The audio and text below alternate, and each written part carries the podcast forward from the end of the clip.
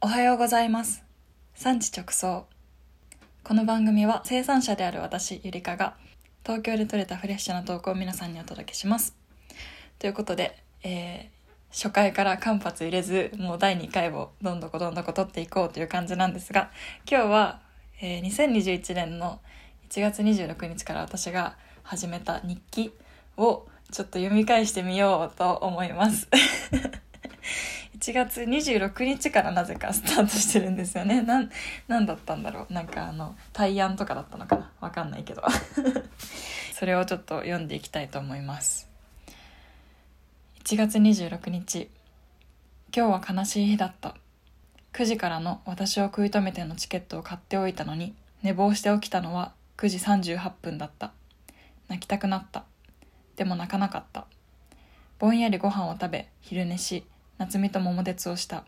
楽しかった。晩ご飯も美味しかった。少しの罪悪感と悲しみはまだある。悪いことの後にはいいことがあるよね。きっと。でもやっぱり悲しかった。どうすればこの悲しみが拭えるだろう。返信していないメッセージ。編集していない動画。記録を怠けているアスケン。やれば何か変わるだろうか。変わるかもしれない。罪悪感に意識を向けずとにかくやってみるか。という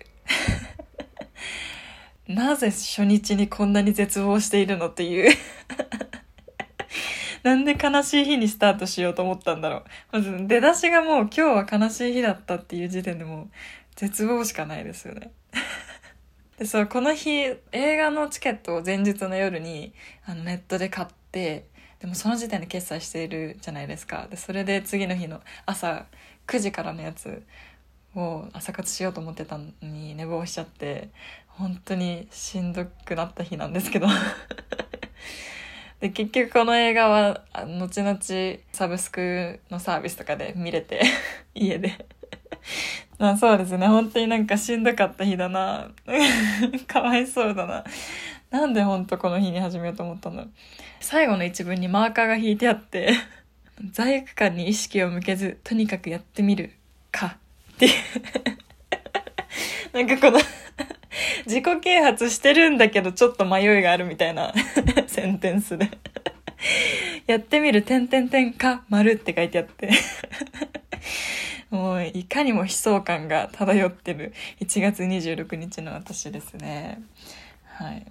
あの、私 iPad で日記を書いてたので、その写真とかもついてて、桃鉄やった時のスクショの画面とか入ってるんですけど。北海道に飛ばされまくった私森に行きまくった夏美最初のコンピューターが強かったのでリストラしたっていう。なんかメモが 添えられてて。私の愛しのギャルみたいな友達ですね。夏美と桃鉄をしたことに関しては楽しかったって書いてありますけども次の日1月27日読みましょうかね。1月27日今日はゆいちゃんとはいさちゃんとロケハン神奈川の和田浜海岸に行った少し晴れた時海がキラキラ透き通っていた曇ったら鈍くて重たい海になった貝殻を見たり音声を取ったり結構奥の方まで歩いたハイサちゃんのそぼろご飯がトンビに蹴落とされていた。てんてんてん。すごかった。鳥って賢いな。海っていいな。海に向かって、わーって叫んだのがすっごい気持ちよかった。胸につっかえていた何かが消えてなくなった。少しの間だけ。すごくすごく海が大きく感じた。心に冷たい潮風が一気に流れ込んだ。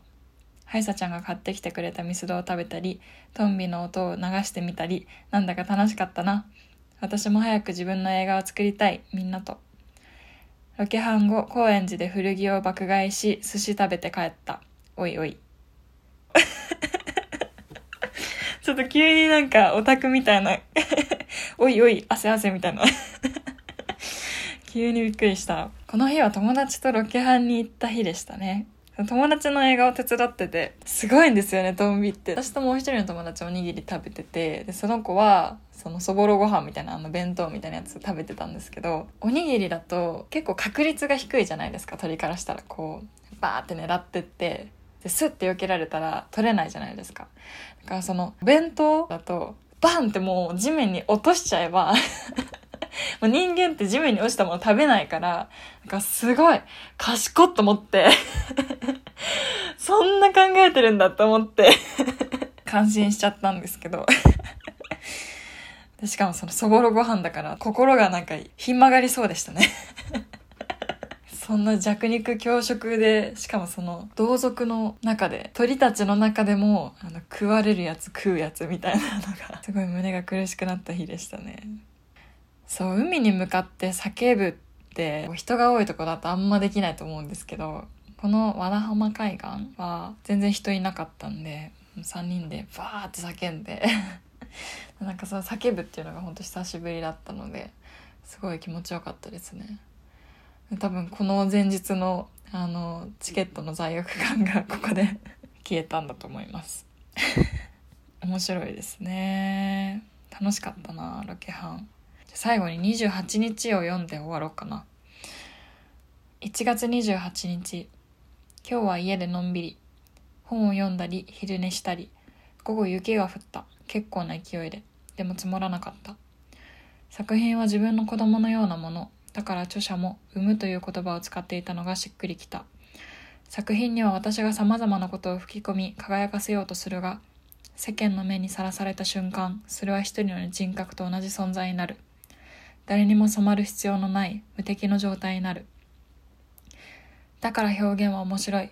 自分の中にある別の人格を表明させる。それは親ですら介入できない強烈な自我を持つ。面白いな面白いな。現れたものが全て。私も自由に詩や音楽や映画を生んでいきたいな。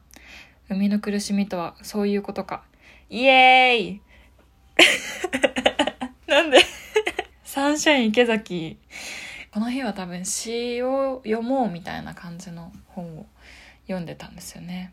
なんか何とかしようとか何とかしたいみたいなのが多いかもしれないですね私は。あとなんか感情をすごい羅列してしまう。面白いな面白いなとか。独り言のテンションで書いちゃいますね。